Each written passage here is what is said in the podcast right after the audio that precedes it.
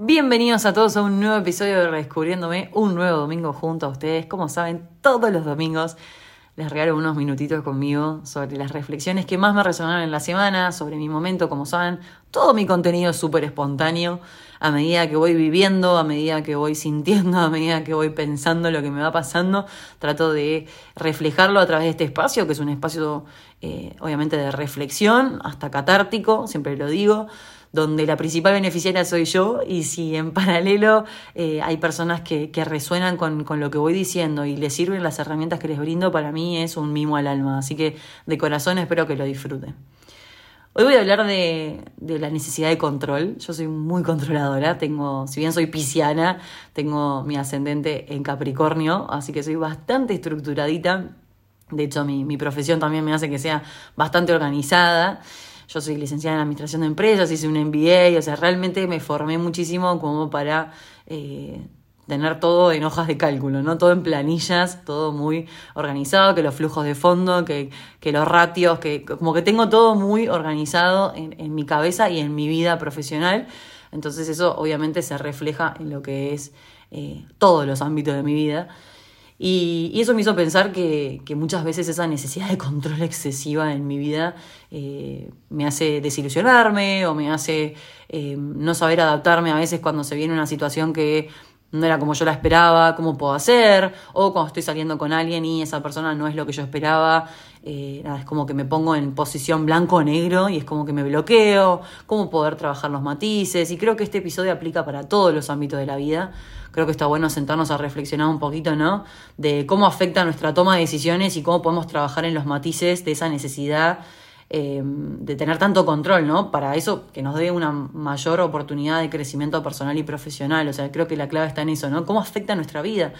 Eh, porque realmente, o sea, cuando tenemos todo tan controlado, eh, hasta la toma de decisiones se torna bastante difícil, ¿no? Y, me gustaría comenzar hablando de esto, ¿no? De esta necesidad de control excesiva que, que muchos seres humanos tenemos. Y que entiendo que todos en algún momento hemos sentido el impulso de controlar cada aspecto de nuestra vida, ¿no? Desde las tareas diarias hasta nuestras relaciones personales, hasta nuestras relaciones profesionales. Es como que queremos tener todo un sistema bien armadito, como una máquina, ¿no? Que funciona y que tenés todas las tuercas bien apretaditas y decís, bueno, ah, está fallando, bueno, ajusto acá, vengo acá. Pero bueno, a veces la vida no es como una máquina, ¿no? Y a veces esa máquina falla. Y bueno, ¿cómo podemos hacer para, para que ese deseo de control, eh, que en verdad está muy asociado a, a, la necesidad de seguridad y de certeza, eh, ¿cómo podemos hacer para, para equilibrar un poco eso? Porque la verdad que estamos inmersos en un mundo lleno de incertidumbre. Eh, no sabes qué puede pasar. Ha pasado que hay gente que lo llaman y dicen, che, tu viejo está internado, che, tu hermano tuvo un accidente, che, eh, vamos a prescindir de vos en el trabajo, eh, no sé, surge una oportunidad en otro país, un montón de cosas. O sea, la vida no es tan lineal y no es tan como la planificamos. Lo mismo con las parejas, veníamos lo más bien, veníamos saliendo, estábamos felices, pensábamos que era para toda la vida y de repente uno de los dos no te elige más esa persona o vos no elegís más a esa persona. Bueno, ¿qué vamos a hacer? ¿Cómo voy a reconstruir mi vida? ¿Cómo voy a hacer para seguir adelante? Eh, ¿Qué decisiones voy a tomar? Y bueno, a veces sí. Nos, nos llaman la atención algunas decisiones o nos agarran desprevenidos. Entonces, al flexibilizar un poco esa planilla de Excel, ¿no? esa hoja de cálculo, como le digo yo, eh, podemos tratar de vivir la vida un poquito más relajado. Yo no te digo que no tengas eh, bajo control tus finanzas, ni tus objetivos, ni tu propósito. Lo que te digo es que podés flexibilizar un poquito y dejar que la vida te vaya sorprendiendo un poco. Y esto se lo digo a ustedes, pero me lo digo a mí misma.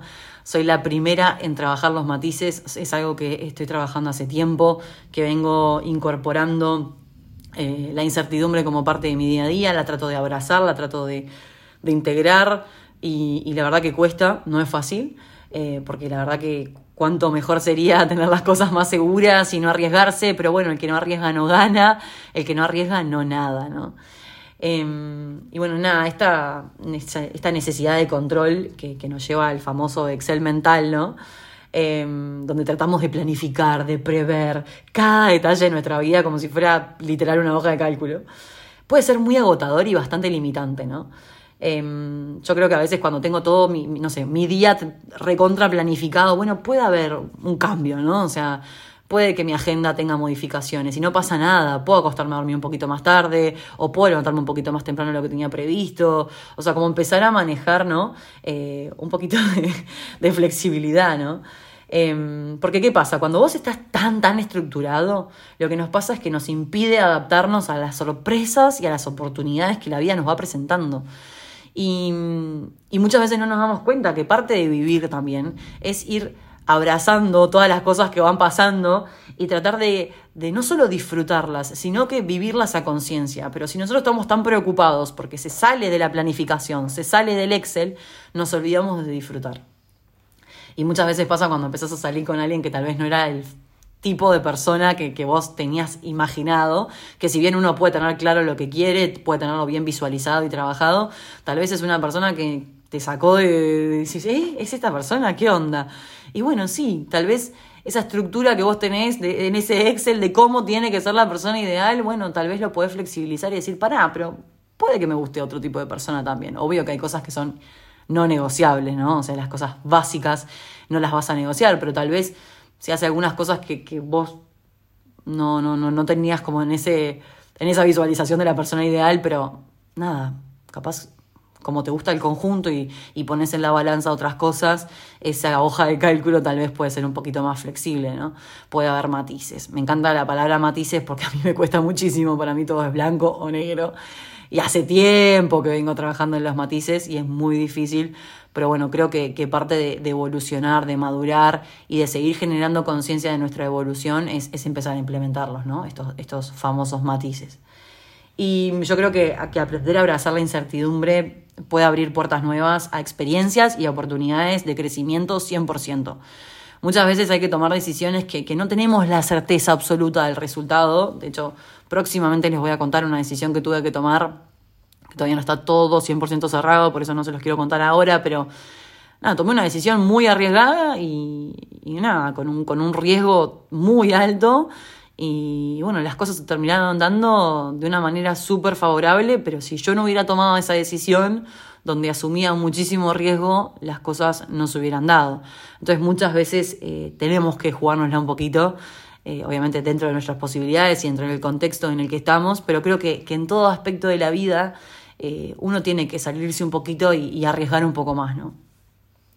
Y yo creo que, en eso de, trabajar en los matices, la idea es encontrar un equilibrio. O sea, si me decís cuál es el objetivo de los matices, y claramente es un equilibrio, lo cual es re difícil, lo cual no vengo a darles cátedra acá de cómo encuentro el equilibrio en mi vida, porque a mí me cuesta muchísimo, porque le dedico muchas horas a, mi trabajo, a mis redes, a mi vida, a mi familia. O sea, realmente trato de, mantener todos mis vínculos. Eh, sanos y sólidos, por más que estoy a distancia, por más que todos mis vínculos están en Uruguay. La verdad que trato de, siempre estar regando las plantitas y de manteniendo mis vínculos sólidos, obviamente de las personas que, más me interesan y que son mi red de contención. Pero yo creo que, volviendo al tema de, buscar ese equilibrio, cuando uno se sale un poquito de ese Excel, eh, es un poco lo que les decía, ¿no? Yo creo que, que nos permite crecer, que nos permite sorprendernos, y hay ciertas herramientas que son súper importantes para, empezar a, liberar ese exceso de control y saltar un poquito del Excel este mental. Y creo que la primera y la más importante y la que vengo hablando muchísimo en mis redes es el tema de la meditación y el mindfulness, yoga, lo que quieran hacer. Yo les recomiendo la app de bienestar que, estoy usando, que me encanta, que les voy a dejar el link en la descripción del episodio y también está el link en mi bio de, de Instagram la verdad que estoy invirtiendo tiempo en mí, en ir para adentro, en meditar. Gracias a Dios encontré un lugar donde me siento respaldada, donde me siento que me están enseñando. Esta aplicación es espectacular, de verdad, se la súper recomiendo. Eh, hace tiempo que venía buscando eh, una app para meditar y para, para escuchar ruidos cuando estoy muy acelerada, eh, cuando me viene insomnio, también que me brinde una meditación ad hoc. O sea, la idea es que nada, empiecen a, utilizar lo que sea que, usen. Yo estoy usando esta app que me parece espectacular, que obviamente que se las voy a dejar.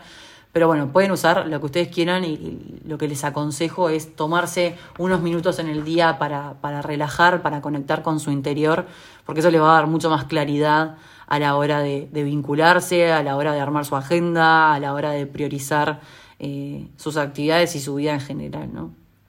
Y lo más importante es que te va a ayudar a estar mucho más presente en el momento actual, que a veces esa necesidad de control nos hace estar muy ansiosos y nos hace irnos muy a futuro. ¿no?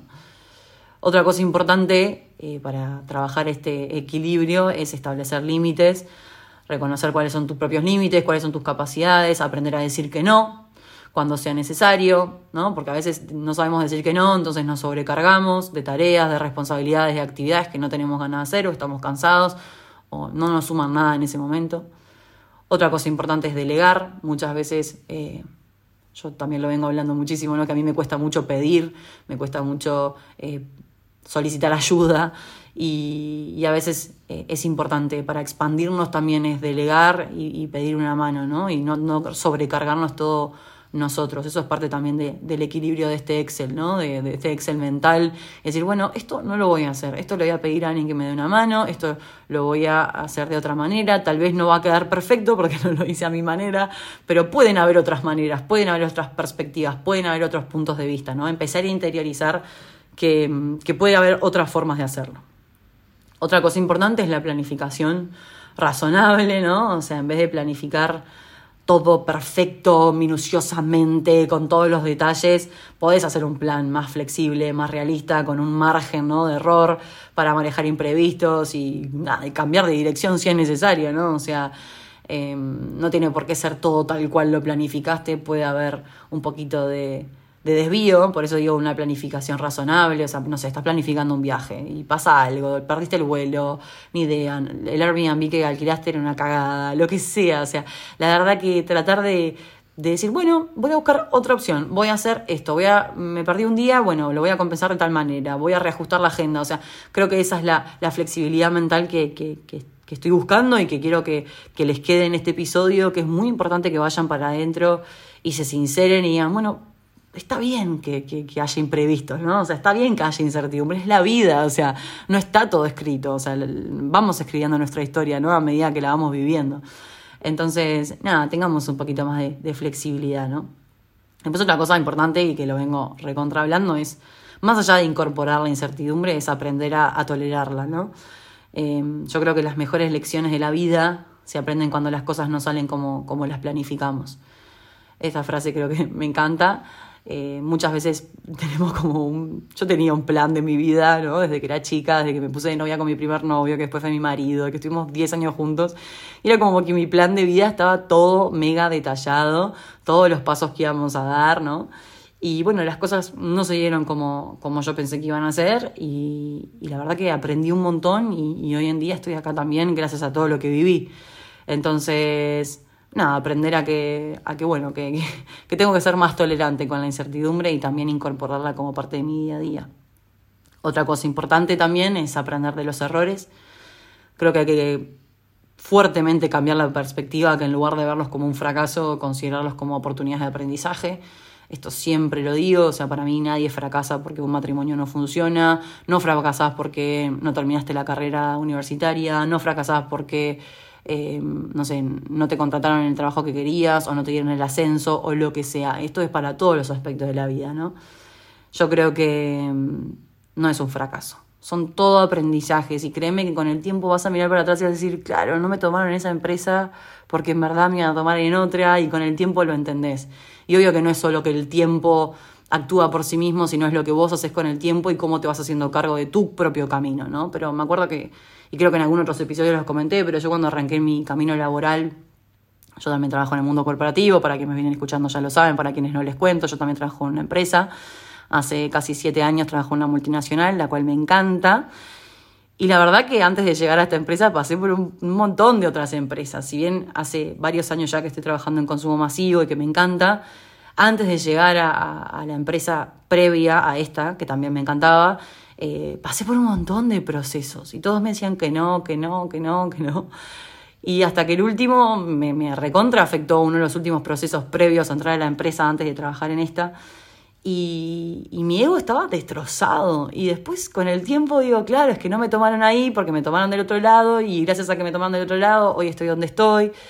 Pónganse a pensar en su historia, ¿no? O sea, yo lo que los invito a decir para adentro, eh, obviamente haciendo espejo con, con todo lo que les voy contando, pero la verdad es que, que después entendés que todo encastra perfecto y que todo tenía que ser como, como es y que todas las personas que aparecen en nuestra vida eh, tienen una misión y que está en nosotros tomarlo como un aprendizaje y sacar lo mejor de cada persona, cada oportunidad, cada eh, cosa que nos va pasando en la vida, ¿no?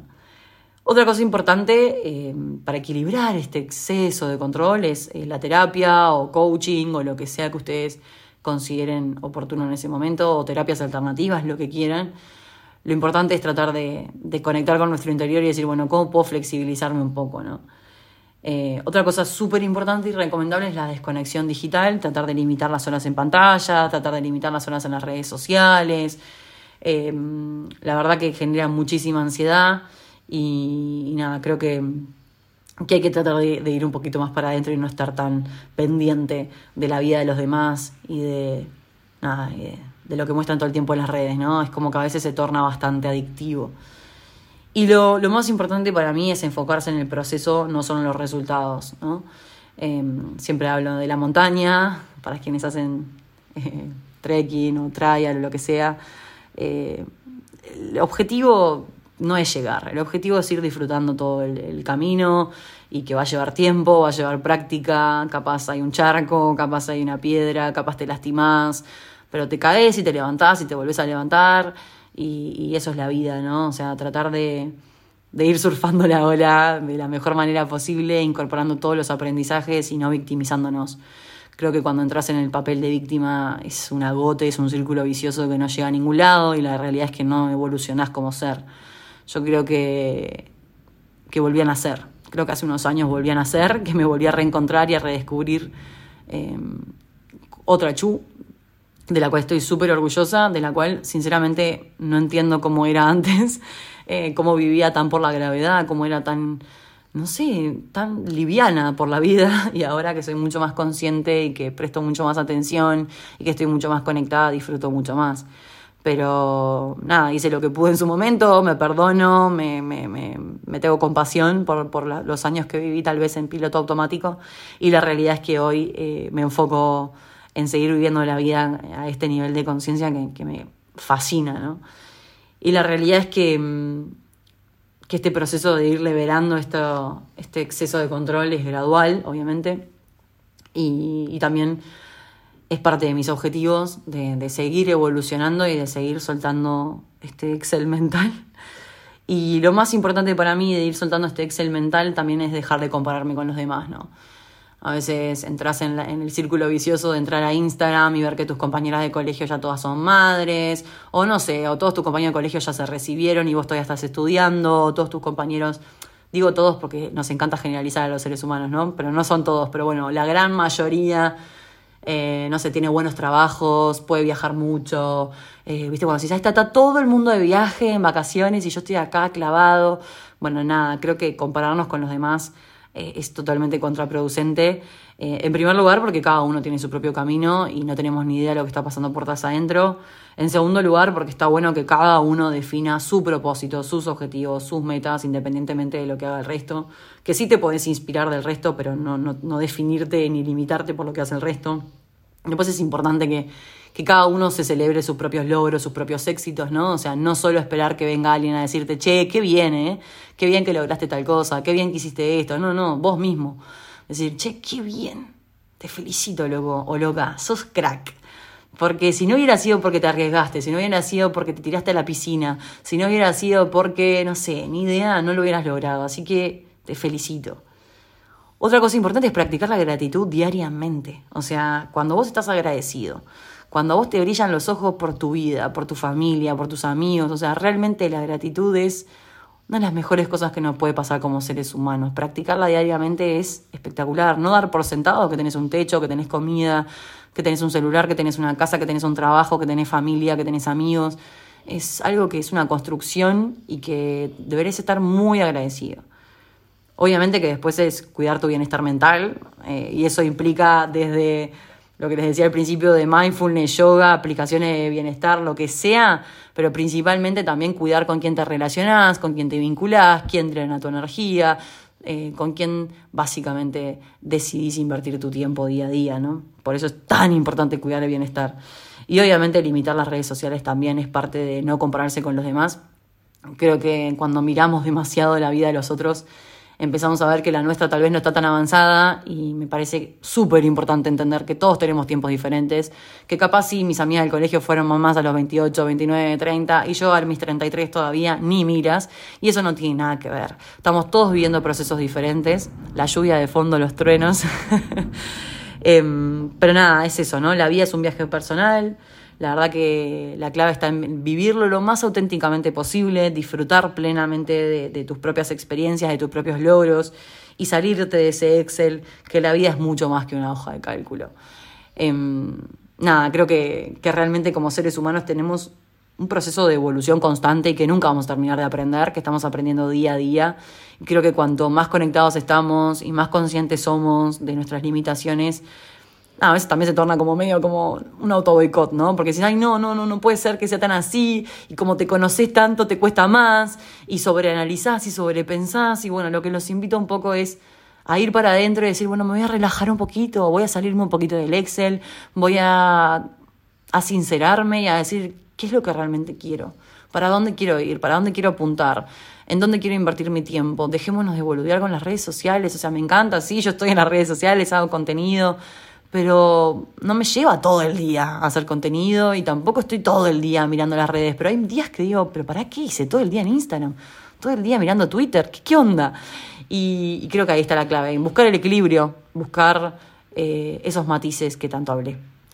Bueno, nada, espero que lo hayan disfrutado muchísimo. Les voy a dejar toda la información en el episodio, el detallado. Recuerden que está mi libro Desamor en la era descartable también disponible, ya sea en audiolibro, en formato impreso, a través de Amazon o en formato PDF a través de mi página directamente. Están todos los links en mi video de Instagram.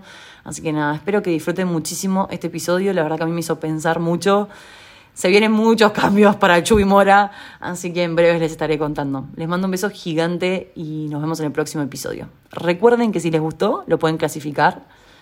Clasificar, no, calificar, eh, ponerle las estrellitas en Spotify, dejar sus comentarios y obviamente recomendarlo, compartirlo, lo que sea. Ya saben que yo comparto todo lo que ustedes comparten en redes.